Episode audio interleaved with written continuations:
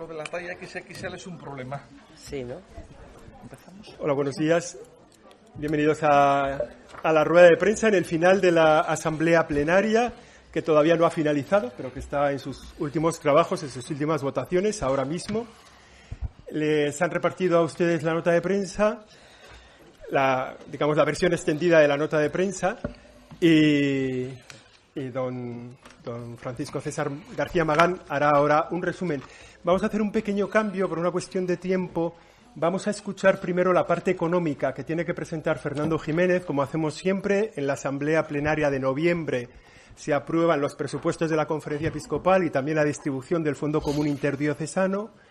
Es una cuestión más técnica, de carácter económico. Don Fernando Jiménez, el vicesecretario para Asuntos Económicos de esta Casa, siempre viene a esta Asamblea Plenaria. Hoy ten tenemos un problema de agenda, entonces él va a hacer esta primera parte y contestará las preguntas de, la, de este área económica y así le podemos dejar ir a otra, a otra reunión que él tiene también.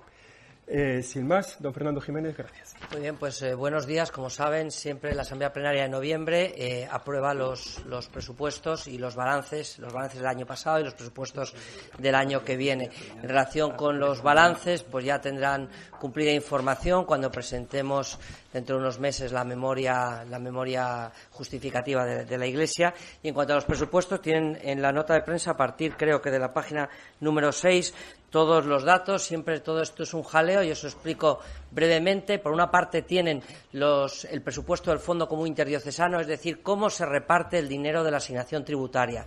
Yo les recuerdo que el dinero de la asignación tributaria para el año que viene eh, proviene de dos, de dos cantidades, una del pago a cuenta que se realiza y que en este caso, en el caso de la asignación tributaria, es del 70% de la última liquidación eh, aprobada, en concreto son 208 millones de euros, eso sí que sabemos que los vamos a recibir a lo largo del año que viene, y luego está la liquidación de la última declaración de la renta que eso todavía no lo sabemos porque todavía, de acuerdo con el mecanismo de comunicación que tiene previsto Hacienda, pues todavía no tenemos el dato provisional. Saben que normalmente hay un primer dato y luego ya en el mes de mayo nos dan el dato definitivo, que es cuando presentamos justo a la semana siguiente la, la memoria de actividades. Eh, después de haber hecho un estudio sobre la situación económica de España, de la recaudación fiscal y de las perspectivas que pueda haber en relación con la asignación tributaria, se ha decidido incrementar el importe con relación al año anterior en torno a un 4,8% y eh, realmente un 4% en relación con el importe eh, efectivamente asignado en la última declaración de la renta. Esto es una previsión. Eh, puede que nos hayamos pasado de optimistas y que salga menos dinero, o puede ser que hayamos sido conservadores y salga algo más. En cualquier caso, lo que han previsto los señores obispos es tomar como base esta partida, ese incremento del 4%, y luego, en función de cómo eh, resulte la liquidación, pues se podrá ajustar en más o en menos el, reparto. Tienen ahí todos los, eh, a partir de la página 7 y siguientes, cómo se reparte el dinero, el envío a las diócesis de acuerdo con los módulos de reparto. Todo esto viene muy detallado en la memoria de actividades, con lo cual tampoco es especialmente necesario, salvo que ustedes tengan alguna aclaración, el envío la seguridad social del clero, que pagamos eh, aquí en la conferencia episcopal la totalidad de sacerdotes, las retribuciones de los señores obispos, etcétera. Todo aparecen ahí los distintos módulos y ya digo que en la memoria se detalla luego la liquidación. Y luego, en relación, por tanto, no ha habido especiales eh, novedades, nada más que algunos pequeños retoques. Se ha incrementado un poquito, eh, por decirles un ejemplo, el, dinero que se manda al ordinariato de, iglesias orientales para atender las especiales situaciones de los, de los sacerdotes de rito eh, oriental y alguna cosa y alguna cosa más. ¿no?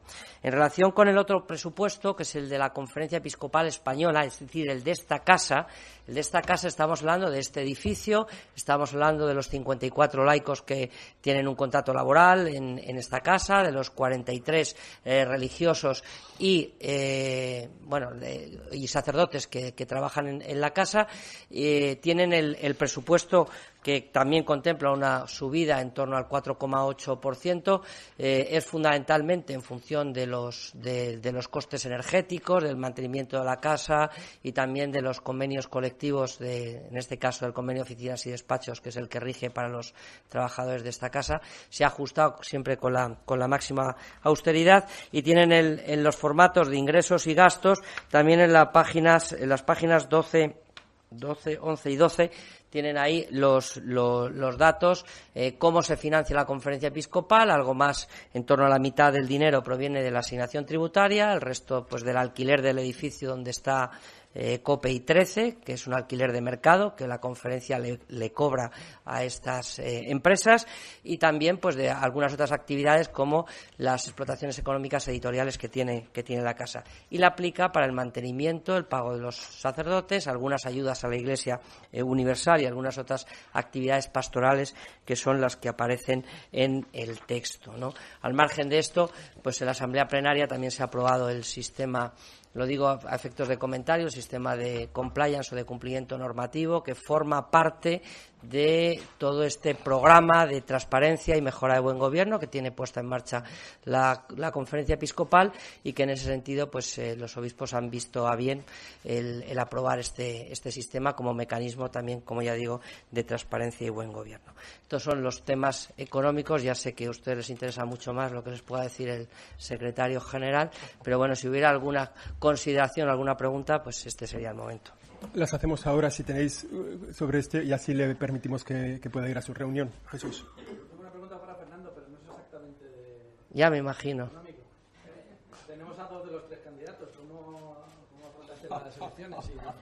Y, qué le deseas al nuevo secretario general? Pues mira, es, es el séptimo secretario con el que voy a trabajar. Estoy encantado de trabajar con con una persona que ha sido tres años profesor mío en la Facultad de Derecho Canónico, que hace dos meses me ha dirigido la, tesina de licenciatura en Derecho Canónico. Nos conocemos desde hace muchísimo tiempo y yo creo que va a ser un tiempo, un tiempo magnífico. Y luego, sobre el resto de cosas, quiero decir que es que la Asamblea Plenaria funciona con unos mecanismos muy diferentes a, a los de otras organizaciones. Aquí estamos para servir a la Iglesia donde la Iglesia te pida y yo estoy encantado de servir donde, donde estoy ahora mismo. Añado que fue, ha sido muy buen alumno, ¿eh? ha sido muy buen alumno los tres años y también con la tesina, no lo dice él, lo digo yo. ¿Alguna cuestión así del área económica? En cualquier caso, como es verdad que es un, es un chorreo de datos así de repente, es posible que después, viéndolo, si os surja alguna pregunta, en la oficina de prensa. Ah, perdón en la oficina de prensa lo recogeríamos y muy, haríamos esto. Una muy básica, que es que no hay datos nuevos con respecto, es decir, de, a lo que teníamos antes, ¿no? Es decir, no, es, es, el mismo sistema de reparto, no ha habido modificaciones en el sistema de reparto, quiere decir que se ha creado un fondo de ayuda de pequeño de estudios para los sacerdotes que se desplazan. Ha habido este incremento del, de, ayuda para el ordinariato de, iglesias orientales y el, y el presupuesto de la conferencia episcopal es el mismo y la novedad de, bueno, de establecer un un, criterio de un 4% de subida de la asignación eh, en la esperanza de que los eh, contribuyentes hayan querido seguir colaborando con la Iglesia Católica. Pero eso no tenemos una, una vara de, de, bueno, de, acertar. Ya veremos si es así. Esperamos que sí. Luego en esta partida se incluye, en las partidas se incluye la retribución de los obispos, era para confirmar eh, que no sé si se puede contar o no, cuánto gana Todo se puede cuánto gana un, cuánto ganan 1.300 euros. Eso es lo que eso es lo que se les manda a las diócesis brutos para eh, su, su, retribución habitual. Muy bien. ¿Alguna cosa más de este tema? Y así le permitimos al vicesecretario que pueda.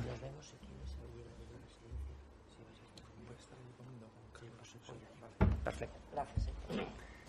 Y entonces ahora también tienen en, tienen en los primeros folios la nota de prensa relativa a los contenidos y a las, a las conclusiones de esta asamblea plenaria que se ha celebrado desde el pasado lunes, que es la número 120 de esta casa, y para dar cuenta, como, como hacemos siempre, es el secretario general, pero por primera vez es don Francisco César Magán, García Magán. Muchas gracias. Bueno, la primera vez que informo de la plenaria, pero no la primera vez que les veo. Por lo menos a la mayoría de ustedes o algunos ya estuvieron el pasado miércoles. Entonces se van a aburrir ustedes y se van a cansar de mí, porque en dos días me tienen dos veces, pero no se preocupen que luego ya, pues no les, que decir, que pasará más tiempo de que les vuelva a ver y nos volvamos a y les vuelva a cansar. Bueno, pues efectivamente, como decía don Joséchu, me da un poco de apuro decirlo así en público, pero bueno, hemos celebrado la centésimo vigésima asamblea plenaria de la conferencia episcopal está todavía en cauce. Disculpen también ustedes el retraso de esos minutos porque me he salido de la asamblea para venir a, atenderlos. Pues uno de los temas como es obvio, aquí está la prueba, ha sido la elección del nuevo secretario general, de la cual ya hablamos el miércoles. Como tuve ocasión de decirles entonces, reitero ahora, pues que agradezco la confianza de los señores obispos en este nuevo servicio que yo les decía que, es nuevo para mí y que ahora estoy en un periodo de, aprendizaje, de discernimiento, de noviciado, si se me permiten la, palabra, ¿no? Aprendiendo, escuchando, eh, imbuyéndome de esta casa que yo no conocía, yo no conocía, ¿no?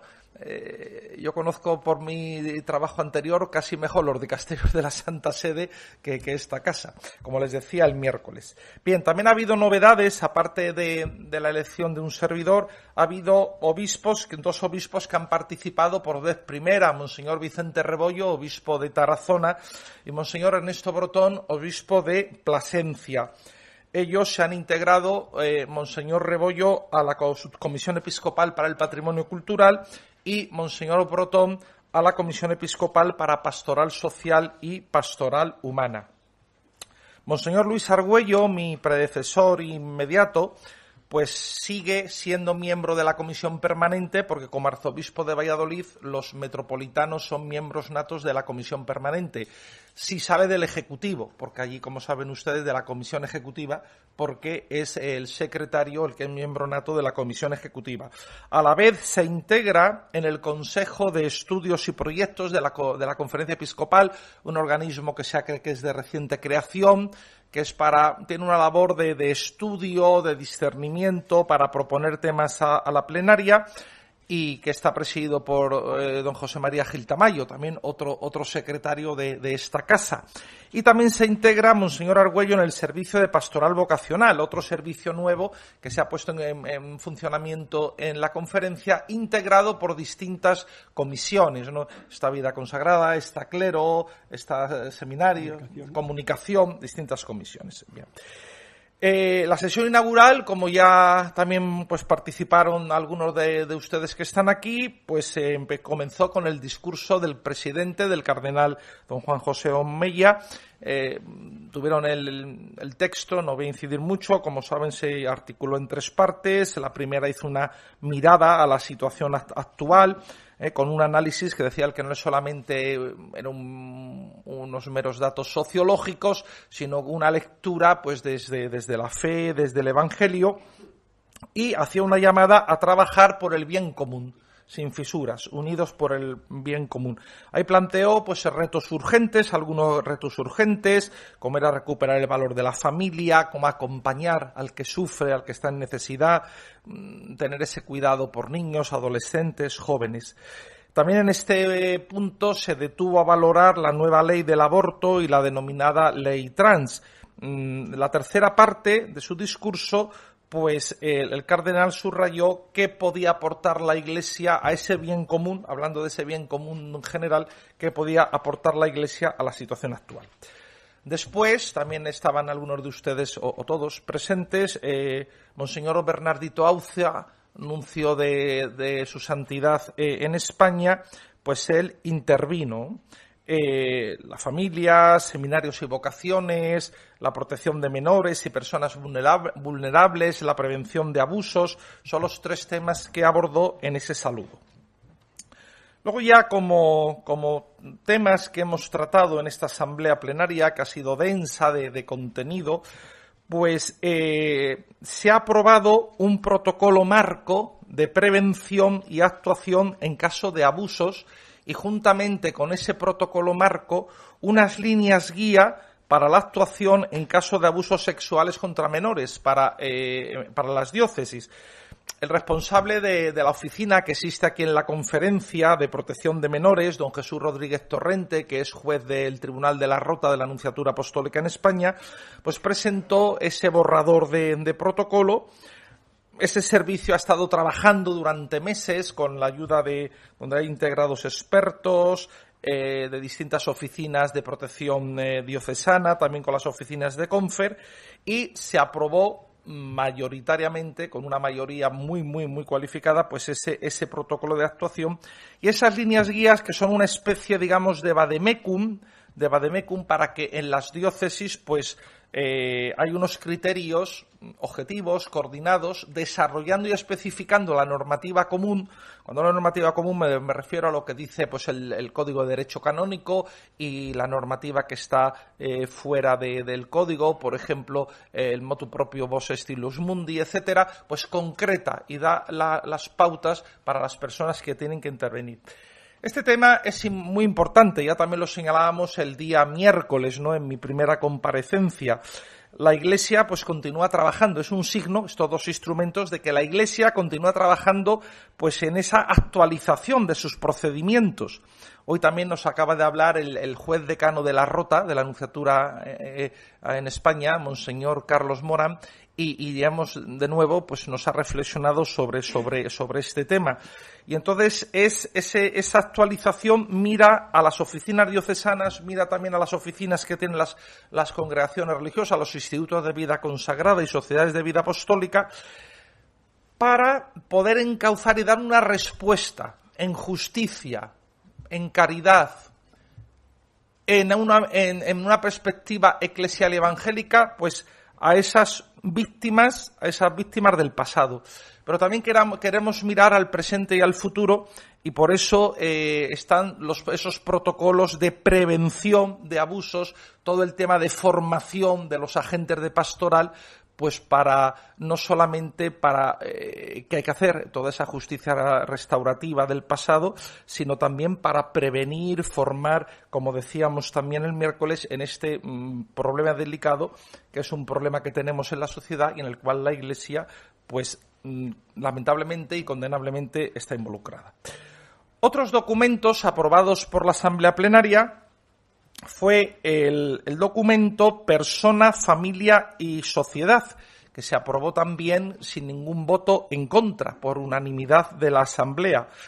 Este es un texto que ha sido trabajado durante, durante tiempo, ya se presentó en la Asamblea Plenaria pasada y ahí se hicieron observaciones, se hicieron sugerencias y que analiza la situación actual de la sociedad española, también desde una perspectiva evidentemente de la fe se plantea como un instrumento también posible para el diálogo, para la formación en las comunidades, aunque está dirigido también, como un poco se ha querido, incluso en el lenguaje, hacer un lenguaje que fuera comprendible para todos, un poco en la línea, si quieren ustedes, de, la encíclica del Papa Fratelli Tutti, ¿no? que, permite pues una, eh, una hermenéutica que también desde una perspectiva no, no estrictamente de fe sea comprensible no solamente comprensible, sino que aporte, aporte, ¿eh? puesto que eh, en el título, pues bueno, quiera ser una aportación también a la sociedad.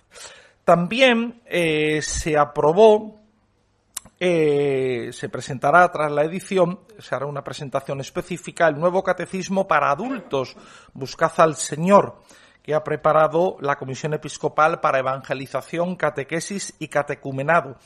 Y es importante porque con esta publicación la conferencia episcopal completa la edición de los documentos, ¿eh? todos esos documentos de fe, catecismos, digamos, nacionales que estaban previstos en el que, pedía el catecismo de la Iglesia Católica, como una adaptación a la realidad de las iglesias particulares ¿eh? de cada país, pues de ese catecismo general de la Iglesia Católica. Entonces ya contamos con catecismos para niños, para jóvenes y para adultos, que son un instrumento importante para la evangelización, para la transmisión de la fe, para el crecimiento de la fe, para el cultivo de la fe. También otro otro documento que ha sido aprobado y que va a tener una incidencia fuerte en el ámbito de la pastoral y novedades, y que tendrá novedades, pues son las orientaciones sobre los ministerios instituidos de lector, acólito y catequista. Como saben ustedes, tras la aprobación del Papa eh, Francisco del motu proprio Spiritus Domini en enero del año pasado, las mujeres pueden acceder a estos ministerios laicales de lector, de acólito y, la institución del ministerio de, catequista. Entonces, en estas orientaciones se marca, se dan unas normas prácticas para los obispos para eh, cómo acceder a estos ministerios, el, proceso de formación, ¿eh? porque no se trata ahora que a todos los catequistas que tenemos, que son muchos y que realizan una labor magnífica en las comunidades, se les va a dar, se les va a instituir permanentemente catequista, o no se trata de que a todos los las personas que cada domingo salen a leer en la iglesia, a la comunidad, en las misas, pues se les vaya a instituir lectores, pero sí existe esta posibilidad ¿eh? Que ya existían los, los, ministerios laicales del lectorado, del acolitado, pues a los cuales pueden acceder no solamente los laicos, ahora estaban reservados hasta ahora a laicos varones, sino también pues a las, a las mujeres. De hecho, en algunas diócesis, en la mía, por ejemplo, ya tenemos algunas personas, hombres y mujeres, que han mostrado su interés por recibir los ministerios. Y, bueno, pues el señor arzobispo, pues lo hemos tenido en cuenta.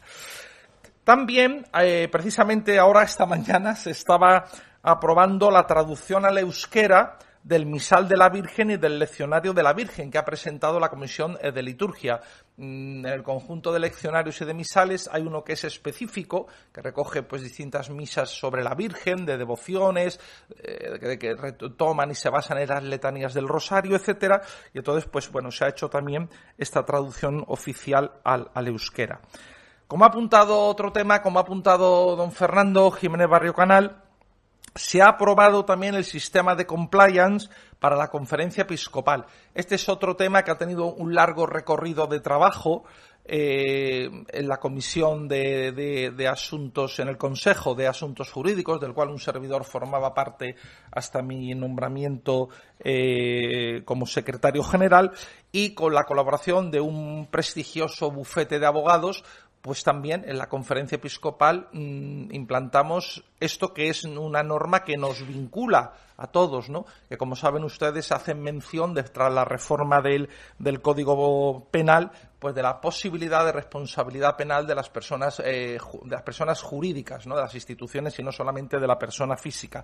También en su caso las diócesis tendrán que ir eh, implementando y tendrán que ir asumiendo esto, este sistema normativo y esperamos que este manual de cumplimiento normativo y buenas prácticas que se ha adaptado pues, pues aquí a la conferencia episcopal, pues eh, se pueda eh, se pueda también sirva como marco, como modelo, pues para las distintas diócesis. Otro capítulo han sido mm, pues asuntos de información de las comisiones episcopales. Por ejemplo, la Comisión para Laicos, Familia y Vida, pues el, director del secretariado ha expuesto pues todo un proyecto sobre primer anuncio, que es otro tema también vinculado con la evangelización y la transmisión de la fe. ¿Mm? ¿Cómo se hace ese primer anuncio? Se han dado materiales, hubo un, pues un diálogo muy interesante entre los obispos, porque evidentemente eh, estamos, mm, si no preocupados, si al menos muy interesados eh, en ese momento de transmisión de fe. ¿No? ese primer anuncio y muchas iniciativas que hay pastorales, bueno, pues un poco para orientar y programar. Otro tema también se ha hecho, se ha aprobado unas modificaciones a las normas que había sobre el diaconado permanente. Expuso el presidente de la Comisión Episcopal para Clero y Seminarios. Y se ha informado también de la próxima visita pastoral que se va a celebrar a los seminarios mayores de España a los seminarios mayores diocesanos, también a los seminarios que son de las diócesis, Redentoris Mater, y el Santo Padre pues ha designado a dos obispos de Uruguay para que eh, en el mes de enero pues comiencen esa visita a los seminarios. Los obispos lo vemos como un momento muy positivo que muestra pues esa preocupación o esa solicitud mejor de, la Santa Sede por los seminarios, por la trascendencia que tiene. también pues que bueno, España las conexiones que tenemos no solamente de lengua y de cultura, también de fe y también eclesiales con América Latina eh, son importantes y mm, por parte del dicasterio competente, que es ahora el dicasterio para el clero, donde radica la competencia sobre seminarios, pues han puesto y han subrayado eh, la, valoración positiva de lo que es el Plan Nacional de Formación para Seminaristas. ¿eh? Entonces, bueno, pues lo que quieren es ver también pues cómo se está llevando a cabo ese plan, hacer una evaluación, etcétera. Igualmente se ha hecho una presentación por parte de la Comisión Episcopal para Educación y Cultura de su presidente se ha hecho una reflexión, una presentación de la situación actual de la educación católica en España hay muchos colegios, mm, la mayoría de las diócesis tienen, son pocas las que no tienen, la mayoría de las diócesis tienen colegios católicos, sea de iniciativa diocesana, sea por eh, los institutos de vida consagrada o otras realidades, ¿no? También algunos que son iniciativa laical, pero con una identidad católica. Y bueno, pues es importante esa reflexión que se ha hecho como una fotografía, una fotografía de la situación. Asimismo, el presidente de la Comisión Episcopal para Vida Consagrada pues informó sobre la iniciativa del acompañamiento a la vida consagrada en España por parte de los obispos y del secretariado de esa comisión. Evidentemente, la, vida consagrada es parte esencial de las iglesias particulares. ¿eh? No es una cosa extraña ni es un añadido. Una iglesia particular, una diócesis, si no tuviera vida consagrada le faltaría algo. ¿eh? Si no tuviera religiosos, religiosas, consagrados laicos y laicas, miembros de sociedades de vida apostólica, le faltaría algo. Sería ah, como una familia que le falta algo, ¿eh? que le falta a esa familia. Pues así sería. Entonces ahí, respetando la justa autonomía que tienen los eh, los consagrados y consagradas en el ámbito de, su, de sus comunidades, por supuesto, pero también está la solicitud pastoral de los obispos, pues por esos miembros cualificados y necesarios, tan necesarios para la pastoral del pueblo de Dios. Luego también eh, se ha informado de otra novedad que se creó hace poco en la conferencia episcopal, que es un servicio de pastoral vocacional. Fíjense que hay mm, como un hilo ¿no? conductor, tenemos los seminarios, tenemos este servicio de, de a la vida consagrada, está el tema del catecismo para adultos, eh, y tenemos este servicio de, pastoral eh, vocacional integrado también por distintas comisiones de, esta casa, como la Comisión para el Clero y Seminarios, para Vida Consagrada, para misiones y cooperación con las iglesias, para laicos, familia y vida. Entonces, este nuevo proyecto, ¿para qué es? Pues nace con el objetivo de promover en las, todas las diócesis de España, en las iglesias en España, una cultura vocacional, una mentalización vocacional pues que ayude a niños, a jóvenes, adultos a plantearse su posible vocación ¿eh? y cómo hacer ese acompañamiento. Entonces se ha considerado que este servicio es imprescindible. Evidentemente a, todos los obispos preocupa pues la disminución de, de, vocaciones, no solamente vocaciones a la vida consagrada, ¿eh? Que la vocación al matrimonio es tan vocación como la vida consagrada. Y puede haber casos que sea más exigente, hoy, hoy puede ser casi más difícil y más comprometido, o sin casi, vamos a quitar el casi, ser padre o madre de familia que, ser eh, sacerdote o, o, ser consagrado, ¿no? Porque, por todas las circunstancias. Pero bueno, también pues el sacerdote o el consagrado pues también tiene eh, pues todo un planteamiento de vida que implica unas renuncias y, unas cuestiones. Entonces bueno pues se ha querido ante ese, ese, ese, ese declive de las vocaciones a los seminarios y a los institutos de vida consagrada pues ver cómo mm, se podía reflexionar. Otros temas más puntuales del orden del día ha sido, vino el señor obispo auxiliar de Lisboa, que es el que está coordinando la Jornada Mundial de la Juventud, que como saben se celebrará en Lisboa del 1 al 6 de agosto del 23, para presentarnos, para presentarnos pues esa jornada y los preparativos. Él, de hecho, hablaba y nos decía que la jornada iba a ser una jornada ibérica, ¿no? Y que contaba con las, todas las iglesias de España por proximidad geográfica, pero también por lazos de, comunión histórica. Entonces, pues que él eh, tenía, Monseñor Américo Aguiar, pues tenía esta esperanza. Y entonces, bueno, pues nos entusiasmó. Y ahí también, pues eh, la Subcomisión Episcopal para Juventud e Infancia está trabajando con ese comité de organización en Lisboa y con la Conferencia Episcopal Portuguesa para esta jornada que será un acontecimiento importante en agosto del año que viene. También, eh, Monseñor Vicente Jiménez Zamora, que es el obispo delegado de la Conferencia Episcopal para coordinar el sínodo, pues nos ha hablado ahora de la nueva fase del sínodo de la Iglesia Universal. Como saben ustedes, se cerró la fase diocesana y ahora estamos en fase continental. Entonces, pues nos trasladó a las instrucciones que habían llegado a la Secretaría General del Sínodo de Roma de cómo participar en esa fase continental que va a culminar en Praga la segunda semana del mes de febrero del año que viene, si Dios quiere. Eh, por parte, evidentemente, al ser un encuentro continental para toda Europa, pues mm, el número de participantes presencial está con unos criterios. De aquí de para España, pues irán dos obispos, irá el presidente de la conferencia episcopal, que es también miembro del consejo del sínodo, e irá, eh, acordamos los obispos, que fuera el propio eh, Monseñor Vicente Jiménez, arzobispo emérito de Zaragoza, allí. Luego también irá una representación de laicos y una representación de vida consagrada, pero esa no la hemos en este momento eh, de acordado los, los obispos, sino quedará para ulterior, ¿no? Hay tiempo y será para después. Bien, como ya les decía también, el decano del Tribunal de la Rota nos ha informado esta mañana de, de, este, de la acción de este tribunal, que es un privilegio que tenemos en España. ¿Eh? Un, como un tribunal de, tercera instancia o de segunda instancia de apelación para las metropolitanas no lo hay en otros países y aquí es un privilegio antiguo y tenemos este tribunal de carácter nacional vinculado a la Anunciatura Apostólica en España. También mm, han, han, venido responsables del Instituto Español de Misiones Extranjeras, el conocido popularmente como el IEM, pues para hablarnos también sobre su, su instituto.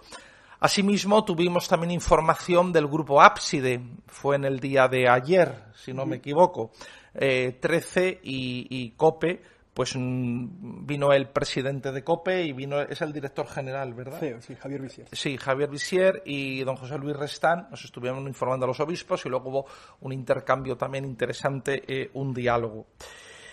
Eh, sobre también en asociaciones nacionales se han aprobado la modificación de distintos estatutos a petición de, de estas asociaciones. Por ejemplo, se ha aprobado alguna modificación en los estatutos de Manos Unidas y también los de Cáritas Española, después de un trabajo también arduo de reflexión con la Asamblea de Cáritas, con los responsables diocesanos, etcétera, con los miembros de Cáritas Española, pues eh, los obispos aprobamos. Y además, otro dato también eh, eh, que merece la pena ser subrayado es que fueron aprobados por unanimidad, sin ningún voto en contra y sin ninguna abstención. Y esto pues yo creo que demuestra el, interés, el interés de los obispos, la solicitud, la valoración tan positiva de lo que son, bueno, Caritas Española y no solamente Caritas, sino por ende, pues la, la acción de, de, las Caritas diocesanas, ¿no? Eh, miren, yo creo que Caritas, Caritas, la pastoral de caridad, sea por Caritas, también de otras asociaciones, es hoy juntamente pues con la pastoral de con la pastoral de migraciones bueno, se podría poner alguna más de enfermo pero bueno, vamos a dejarlos de Cáritas y o de migrantes son uno de los signos fuertes de credibilidad que presenta la Iglesia en la sociedad actual ¿eh? Para el que lo quiera ver, para el que no tenga las gafas empañadas. Que tenga las gafas empañadas le regalamos una toallita de esas eh, que te quitan los empañados cuando llevamos con las mascarillas. Y, se, quien quiera, quien no lleve las gafas empañadas, pues Cáritas es un signo de credibilidad de la Iglesia, ¿eh? de que el Evangelio, el Evangelio, ¿eh?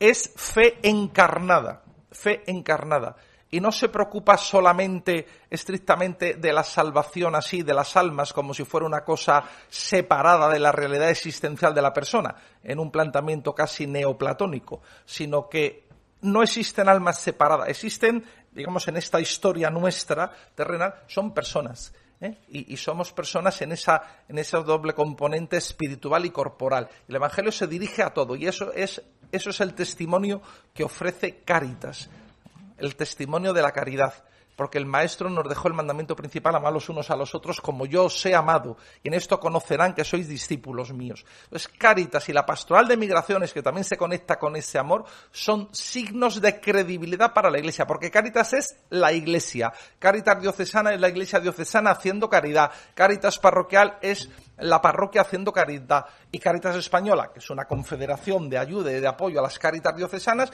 pues ese signo de credibilidad. ¿Eh? Entonces, bueno, también en esa línea los obispos unánimemente pues se ha apoyado eso.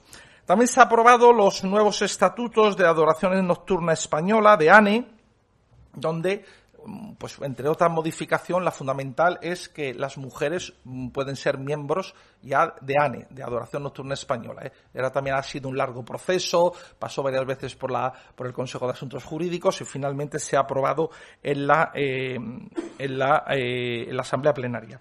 Otras también se ha aprobado estatutos, modificación de fundaciones sociosanitarias, de algunas fundaciones educativas. ¿no? Y mm, quería terminar para no aburrirles más, pues y darle la palabra a ustedes, que ya sé que les ha aburrido bastantes, pues haciendo referencia a, la nota, pero creo que ya fue presentada ayer y ya quizá estuvieron algunos de ustedes, de los obispos de las Islas Canarias, ¿eh?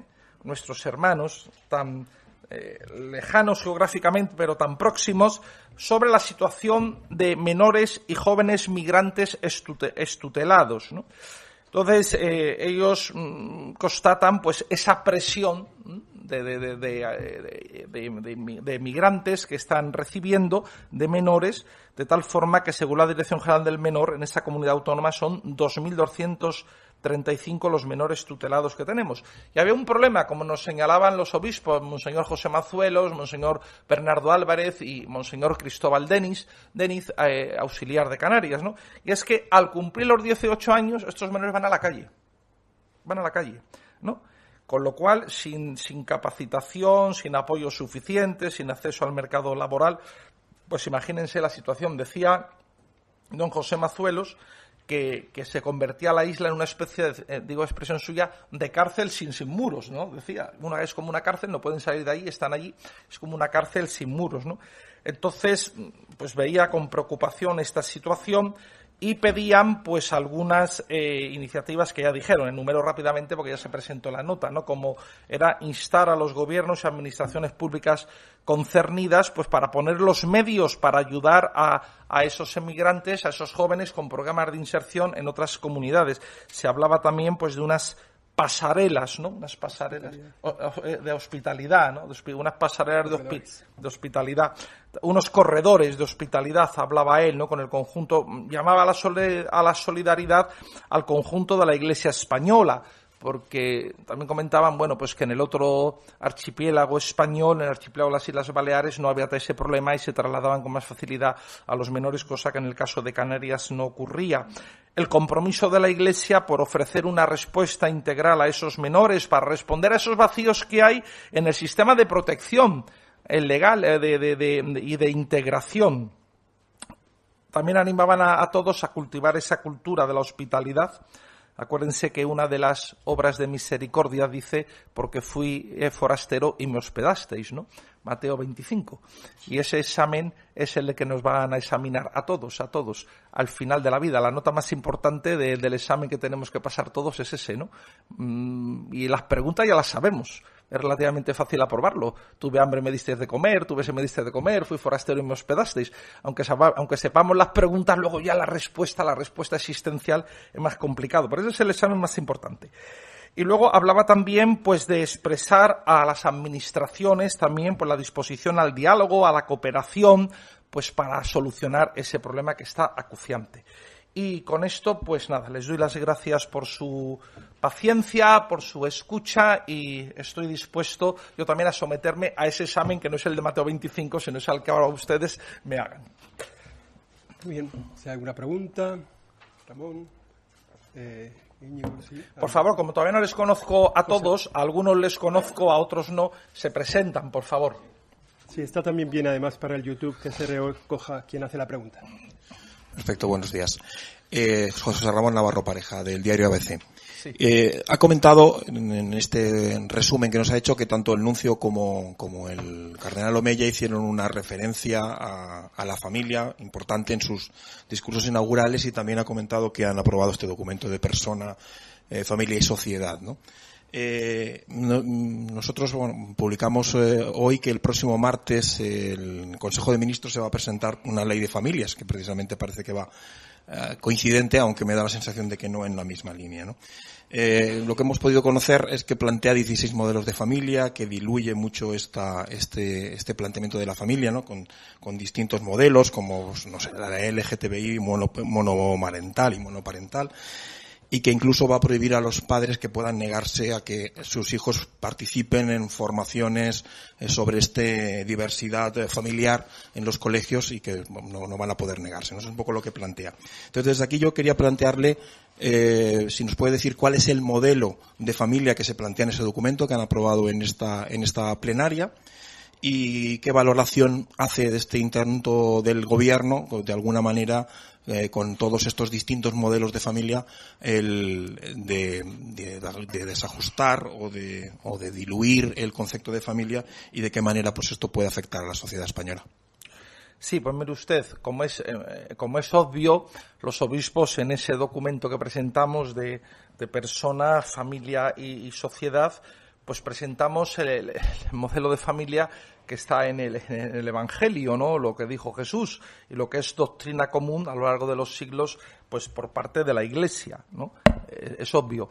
Lo cual eh, no implica, no se trata de condenar a nadie, se trata de respetar a todas las personas. Ahora, en el contexto de una sociedad democrática y plural, también la Iglesia y cuando digo iglesia no es solamente los obispos, sino los obispos y los fieles laicos, etcétera, tenemos el derecho no solamente de vivir según ese modelo, sino también de proponerlo ¿no? al resto de la sociedad y eso no significa ninguna condena ni ninguna exclusión de nadie, pero, pero bueno, pues eso es la, oferta en esa línea que decía el cardenal eh, Omeyano, como aportación al bien común integral, pensamos que en nuestro mensaje es una aportación al bien común integral. Y luego fíjese usted, hay otras dos, mm, quisieras enmarcar como dos mm, perspectivas de carácter más bien jurídico, ¿no?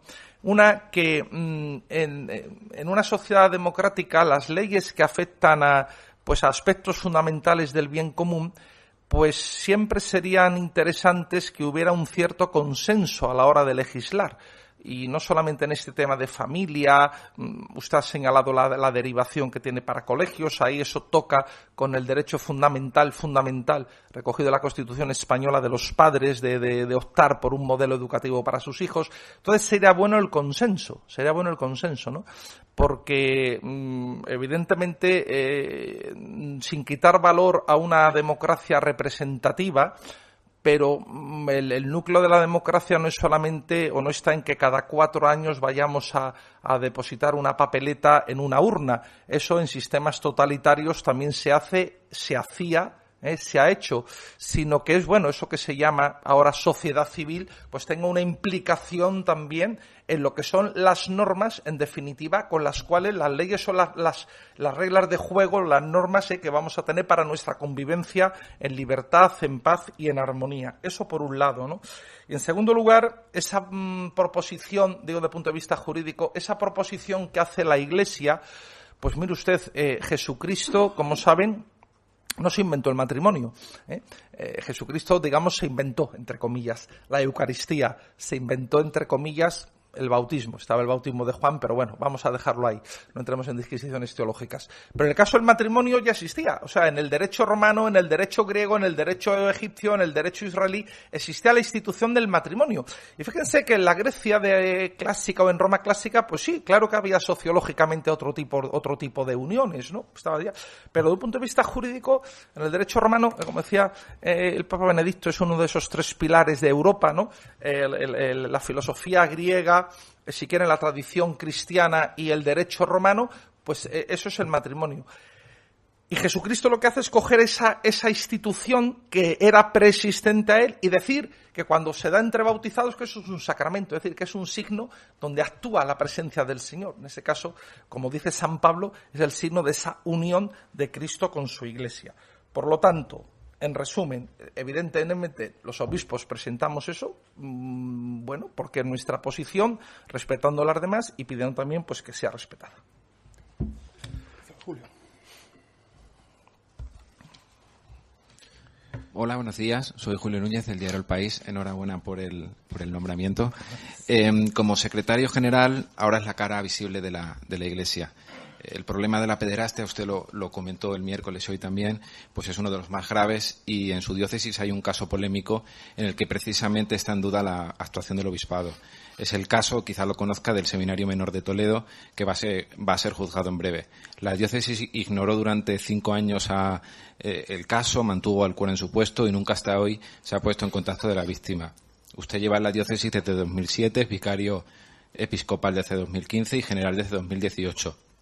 ¿Qué opina de cómo se ha gestionado este caso? ¿Usted ha participado? ¿Cuál ha sido su actuación? Sí, mire, le voy a decir tres cositas. Primera, en ámbito civil está su judice, entonces yo no puedo hacer comentarios porque eso está bajo la responsabilidad del juez.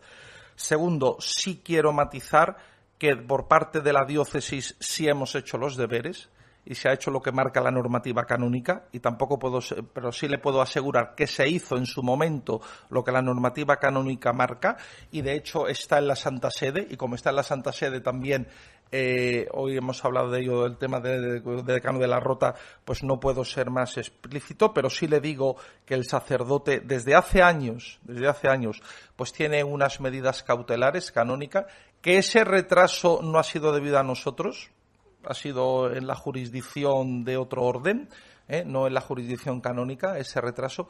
Y yo aquí, pues mire, mm, yo aquí comparezco, en, como usted ha señalado, en calidad de secretario general de la conferencia y no comparezco como obispo auxiliar de Toledo. Y si usted quiere información más detallada, pues bueno, nos viene, viene nos cita un día en Toledo y yo ahí en Vester de, de obispo auxiliar de Toledo, pues le puedo ser más explícito. Esto es lo que le puedo decir ahora, en este momento. Eh, eh, con la percha del, de, la, de, las declaraciones que hizo la Conferencia Episcopal de Francia, eh, y como comentó que, que, la Conferencia Episcopal Española estaba por, por ser más transparente, eh, ¿hay en España, tienen constancia de que hay algún obispo acusado de haber cometido abusos o, o, la, o, o la, Conferencia Episcopal o, las diócesis está investigando alguno por encubrimiento? No, no hay ninguna constancia. Sí, en Francia ha habido casos, aquí no consta ninguno. Almudena tenía luego Jesús. Buenos días. Aquí. Soy Almudena Hernández de la agencia Servimedia. Ya irá viendo que aquí preguntamos un poco de todo. Hoy ya está el... usted el miércoles, ya está usted el miércoles. Sí, también. me, me, sí, me sí, ha fichado. eh, hoy es el 25 de noviembre, es el día para erradicar con la violencia contra la mujer. No sé qué mensaje puede mandar eh, tanto a, a, la Iglesia como a la sociedad como a los políticos que están últimamente enfrascados en, en unos eh, enfrentamientos un poco vergonzantes en este sentido. Y luego otra cuestión eh, más personal. No sé si le habrá dado tiempo también a contestar todos los WhatsApp que tenía el otro día y si le, ha, le, han felicitado o le han dicho algo a algún miembro del gobierno. Gracias. Eh, la primera pregunta, pues ¿qué, ¿qué, puedo decir? Pues que por supuesto es una violencia condenable, es una violencia execrable, nunca justificable, preocupante para nuestra sociedad y preocupante, yo ya, no sé si era ayer porque esto de esto un poco así descontrolado, eh, que eh, había un, un, índice alto de, de, estos casos en franjas eh, de, edades jóvenes, ¿no? O sea, no en mayores. Y claro, yo creo que esto, fíjese usted, nos tiene que hacer un, un interrogante, nos tiene que hacernos plantear un interrogante a toda la sociedad. Porque resulta que ahora los jóvenes, los más jóvenes, no pocos de ustedes son, bueno, todos son jóvenes ustedes, ¿eh? pues reciben, están recibiendo formación, están recibiendo demás, y luego pasa esto, por lo tanto hay algo que no funciona. Como dicen los italianos, c'è qualcosa que no va, ¿eh? hay algo que no funciona. Si estamos dando formación y tal, y luego nos encontramos con estos casos, pues, pues, y esto es una, yo creo que es también una reflexión que tenemos que plantearnos todo. En esa línea que le decía al, señor de ABC, ¿no? que hay algunos asuntos que interesan, son del bien común de la sociedad y debe haber una, un sumatorio de, de, de fuerzas, un sumatorio de, de, integrar ¿no? potencialidades para erradicarlo, para erradicarlo. Mire, yo he vivido eh, cinco años en América Latina donde lamentablemente, lamentablemente todavía se produce, hay una cultura bastante machista y se producen no pocos casos de, de, maltrato ¿eh? y de abusos a las mujeres. Y bueno, yo en, lo, la, en, mi pequeña en mi pequeño capacidad de tal esos años que estuve allí me comprometí me comprometí eh, en mi círculo estrechito eh, también pues por por ayudar a erradicar ese maltrato y a colaborar un poco en formación de jóvenes y demás, ¿no? Y eso no tiene, no tiene ninguna justificación, no tiene ninguna justificación y es muy preocupante. Y no cabe el discurso fácil, no cabe el discurso fácil de que es que estos son ciudadanos o personas que vienen de otras latitudes geográficas, de otras etnias, o de otros colores, porque creo que es transversal a todo, como saben ustedes mejor que yo, y no es, no es para nada, no es para nada identificable ni con capas sociales de menos poder adquisitivo o más, porque se da en todo. O, o sea que es un problema muy serio.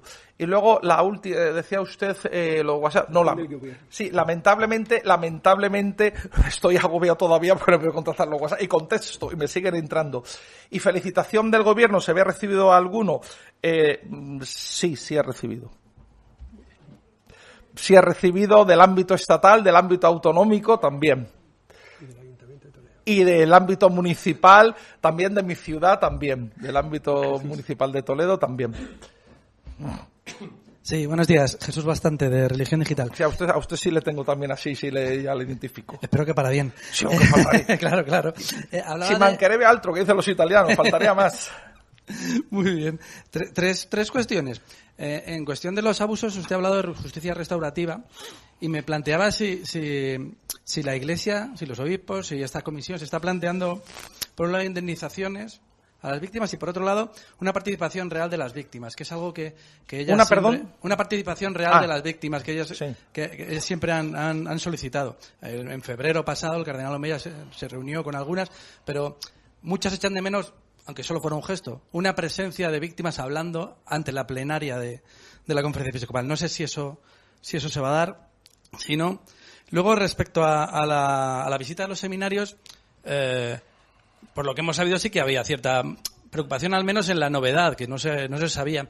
Y, pensábamos que era una cuestión más de, de, tamaño de seminarios y usted ha venido a decir, creo, que es para comprobar un poco cómo está la formación y qué modelo de, sacerdote tenemos en un momento, como usted también ha dicho, de crisis de vocaciones, que yo no sé si, si merece una reflexión por qué eh, vivimos esta crisis de vocaciones aquí en España. Y luego la última solo es una duda. Usted ha dicho que, la institución del matrimonio es anterior al propio Jesucristo, que no lo inventó, ciertamente, que Jesucristo lo que dijo es que, bueno, la Iglesia lo que dice es que dos cristianos que se casan son un sacramento. Pero dos personas que no son cristianas, independientemente de su sexo, con la, con la legislación en la mano, que se casan, sí son un matrimonio. Gracias. Bien. Eh, primero, en ese protocolo que le digo, don Jesús, que hemos aprobado, hay un, se toca el tema de la justicia restaurativa. Eh, se toca el tema y es algo que está integrado. Eh, fíjese usted que la última hasta ahora la legislación de carácter universal que está sobre este tema, que es el motu proprio vos estilus mundi, prevé que se constituya en cada diócesis un fondo para acompañar a las víctimas eh, si necesitan cualquier tipo de ayuda de carácter psicológico, psiquiátrico, médico, etcétera. Y bueno, pues se dice que cada iglesia particular pues eh, estancia un fondo para ello. Eso está eh, prescrito en este, en este fondo. Ha habido casos, yo sé que a nivel de obispos, ha habido obispos que se han encontrado con víctimas. ¿eh? y han estado dispuestos, las víctimas lo han pedido y se ha hecho. En otros casos también se ha ofrecido esa posibilidad y bueno, pues la persona no, no ha querido. Usted mismo señalaba que el cardenal Omeya, nuestro presidente, pues ha puesto de manifiesto esa apertura aquí, ¿no? Fue aquí, ¿no? Y esa disponibilidad. Y entonces, bueno, yo creo que mm, hay que hay, hay que caminar en ese sentido porque fíjese usted, aparte de lo que es el proceso estrictamente penal, sea en foro civil, sea en foro canónico, pues bueno, ese es otro, ese es otro, otro ámbito que se abre y que yo creo incluso que, que la Iglesia, en general, por lo que somos, por lo que representamos, como dije, por el mensaje que llevamos de buena nueva, que es liberadora, que es de salvación, tenemos que abrirnos a ese ámbito. Pero ya digo que está incluido en el protocolo, en el protocolo de, prevención. Indemnización, mm, también me consta que cuando ha habido, pues bueno, cuando ha habido sentencia firme por parte de, la jurisdicción civil, se ha procedido a, en este caso, a, indemnizar. La segunda pregunta, habla usted de los seminarios, pues, pues efectivamente, mm, le puedo decir que por parte de los obispos no hay ninguna preocupación por esa visita, sino que al contrario, se ha cogido como un gesto de, de, solicitud, de agradecimiento al Papa, pues porque querer venir a, visitar nuestros, nuestros seminarios, con un sentido de, de fraternidad, ¿no? De pastor. Eh, los dos obispos que vienen son especialistas en, seminarios, son dos obispos de, de, Uruguay que ya han hecho, son exactamente Monseñor Milton Luis Trócoli y Monseñor Arturo Eduardo Fajardo de Uruguay, ellos habían sido formadores de seminario antes de venir aquí y habían hecho visita a algún otro país de América Latina. Creo, creo que a Chile. Es Chile. Bueno, ah, bueno, pues entonces sí pueden poner Chile. Me lo confirma aquí don José Chu. Y, bueno, ya en España también, hace unos años, es verdad, hubo en otro contexto, hubo una visita. Bueno, han pasado muchos años, pero en otros países también se ha hecho. Pero vamos, que no hay que darle, no, no tiene un sentido alarmista, sino es una, mm, no es que se haga cada día, pero también, por ejemplo, cuando, ha de unos años también, cuando un servidor de ustedes era alumno del Pontificio Colegio Español en Roma, todo, tiempo de San Juan Pablo II, imagine, pues eh, todos los colegios pontificios de Roma de las distintas naciones también tuvimos una visita. Con el tema de la, de la crisis vocacional, pues claro que es importante, como les decía, y puede haber distintos. Hay una, mire, no, no, yo creo, yo creo, esto, esto es opinión personal mía, ¿eh? No, no, no es que porque esto hemos hablado. Eh, no es achacable a una sola causa. Yo creo que hay una serie, hay unas concausas, ¿no? Es un proceso complicado, ¿no? Donde está, bueno, pues, pues la, la, la, el tema familiar, el tema de la transmisión en la fe, o sea, hay, hay cosas más profundas, ¿no? Y, luego como consecuencias o derivaciones llega esa crisis vocacional. Pero sí, eh, también en los seminarios esa ratio, o sea, ese plan de formación nacional que yo he hecho mención antes, porque es nuevo, porque quería dar una respuesta a los retos actuales que tiene que abordar el, el, futuro sacerdote. Y con el tema matrimonial, bueno, pues mire usted, eh, como le decía antes con el documento Persona, Familia, Sociedad, para la Iglesia, basándonos en el Evangelio, Jesús nos inventa el matrimonio, tampoco nosotros lo hemos inventado. Bueno, pues hacemos esa, esa proposición nuestra, lo que es una fe en un matrimonio. Civilmente, en la ley civil, la ley civil, bueno, pues eh, califica, como usted también apuntaba, otro tipo de uniones legalmente en la legislación española, no así en otros países, como usted sabe, no así en otros países, pero la legislación española, pues eso es lo que dice. Sí, eh, Carlos de Arteaga, de 13. Eh, lo primero, felicidades por el nombramiento. Y segundo, en cuanto a la educación católica, que ha sido uno de los temas que han salido en la Asamblea, eh, quería preguntar cuáles han sido así, resumidamente, las conclusiones que se han sacado, si se ve desde un punto de vista pues optimista, si se ve que va avanzando, que tiene su papel importante y también qué problemas se están encontrando en las distintas escuelas.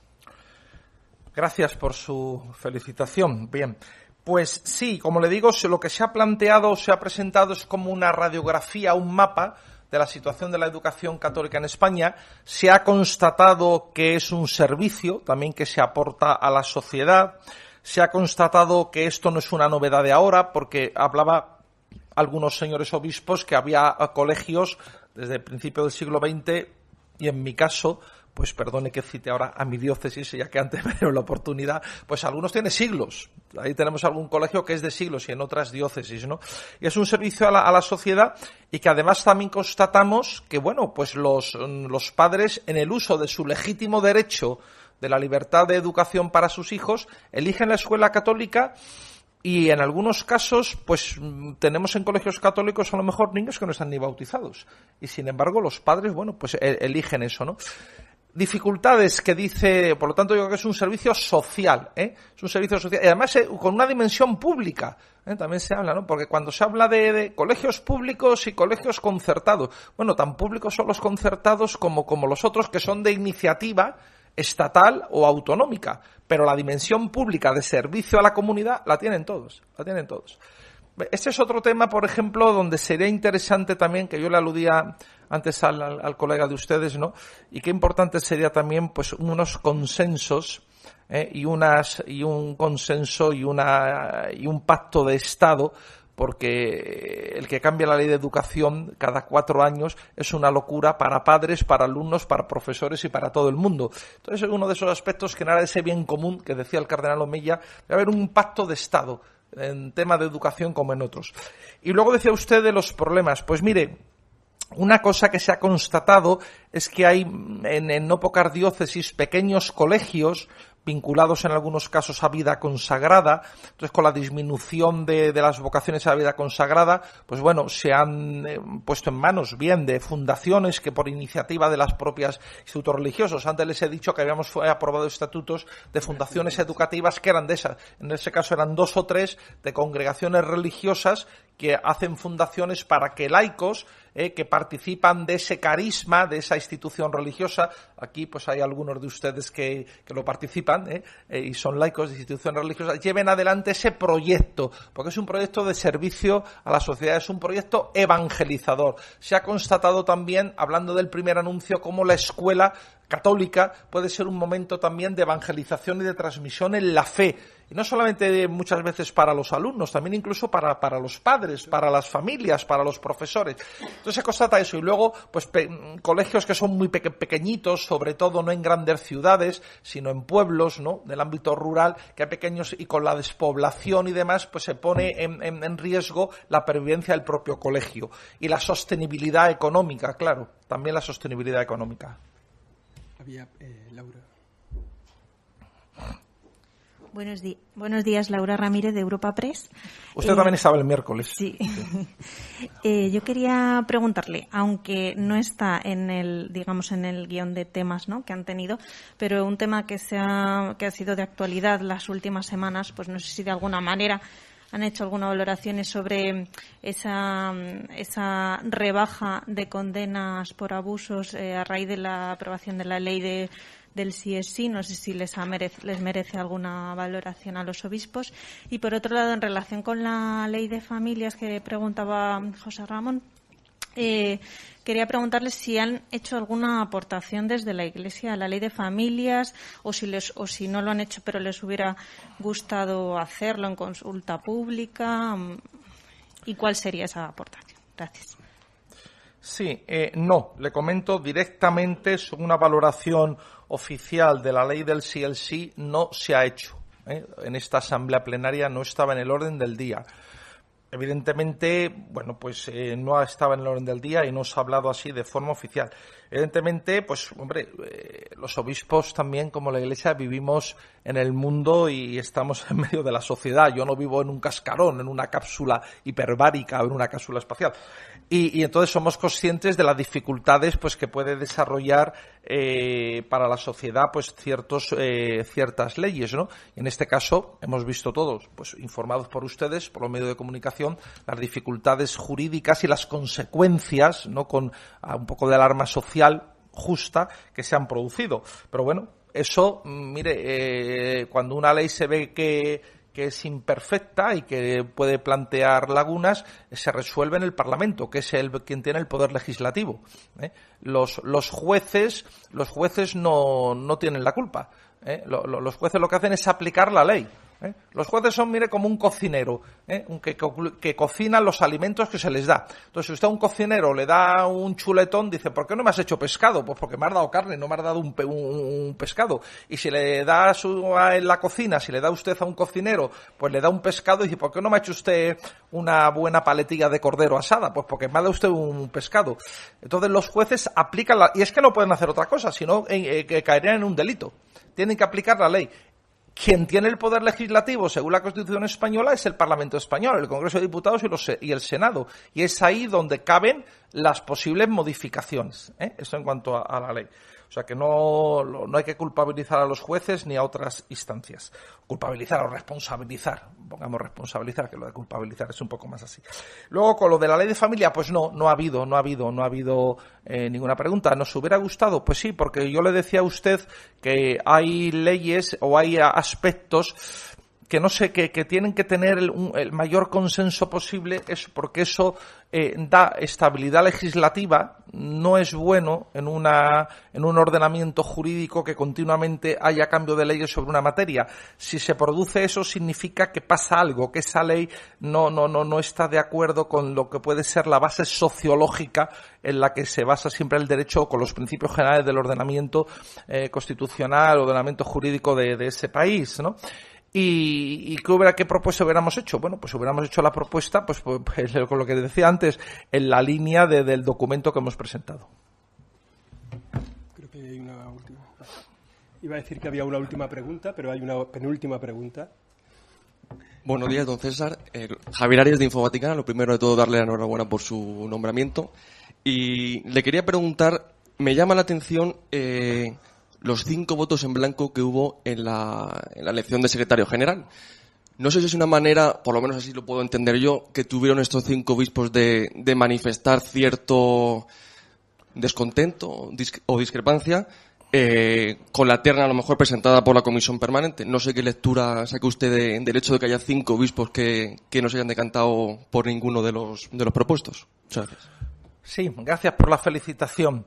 Bueno, mire usted, en primer lugar, para que un voto sea válido, eh, legislación civil y en, la legislación canónica, pues tiene que ser libre. Es decir, que cada uno libremente tiene que expresar su, eh, su opción o su decisión. Y entonces, en el caso de una elección canónica que se rige por el canon 119, parágrafo primero, que es el con la que nos regimos, pues ahí, ahí no solamente está la valencia de votar a uno a otro, hay una valencia también, una posibilidad de la abstención o del voto blanco, incluso el voto nulo.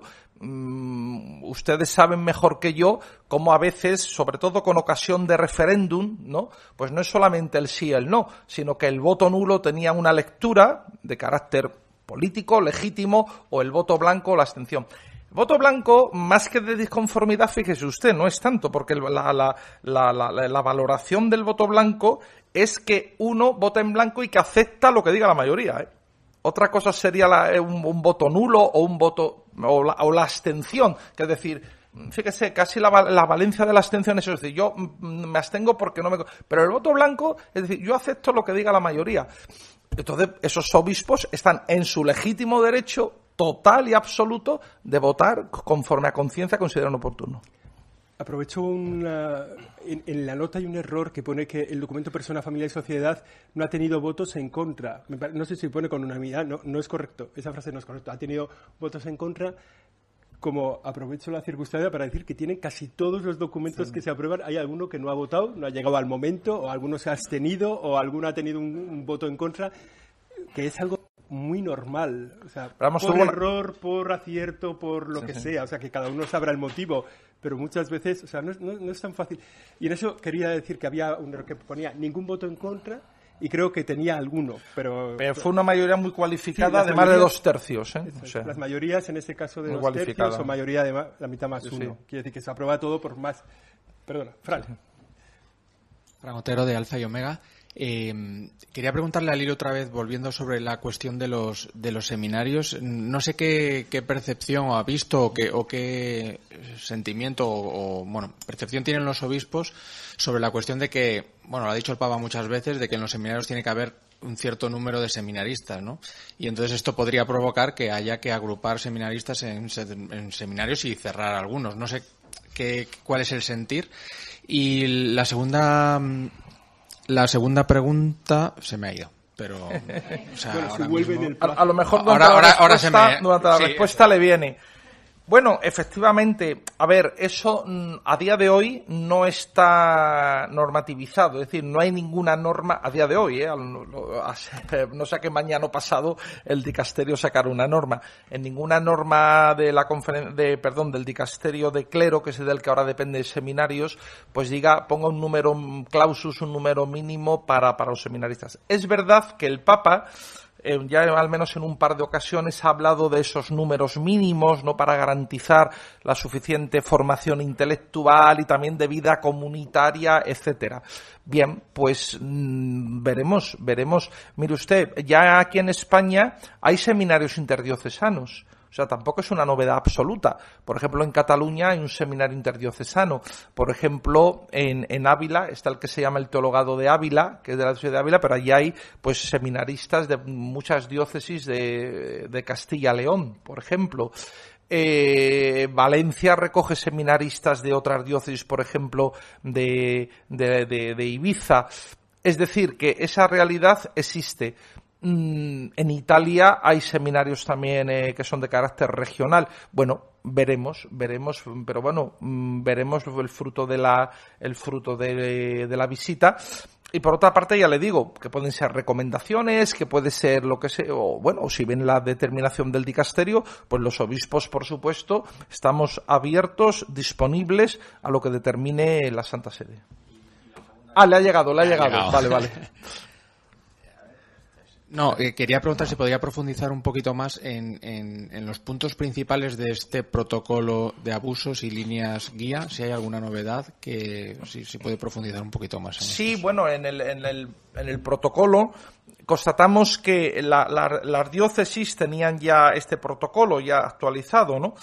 y, o sea, tenían protocolos diocesanos. Ahora se ofrece este para las diócesis que no lo tuvieran, para también para corregir. Bueno, básicamente pues se, establece conceptos fundamentales como que es abuso, como el del concepto de, la víctima y se ofrece también pues una eh, se dan criterios para la hora también pues de la de la prevención eh, de la prevención es importante eh, porque claro aquí fíjense una cosa que sí que es fundamental eh, con el nuevo derecho el, nuevo derecho penal canónico que hace pocos meses se, estableció el canon 1398 que es el que tipifica la, conducta del abuso sexual y que está dentro del título que habla de, la, de los ah, delitos contra la vida, contra la dignidad, ah, tiene un parágrafo nuevo que amplía al, el, el, sujeto activo del posible abuso, es decir, el, el, victimario, no solamente al ámbito de los clérigos, sino que el parágrafo segundo lo amplía a miembros de institutos de vida consagrada y sociedad apostólica,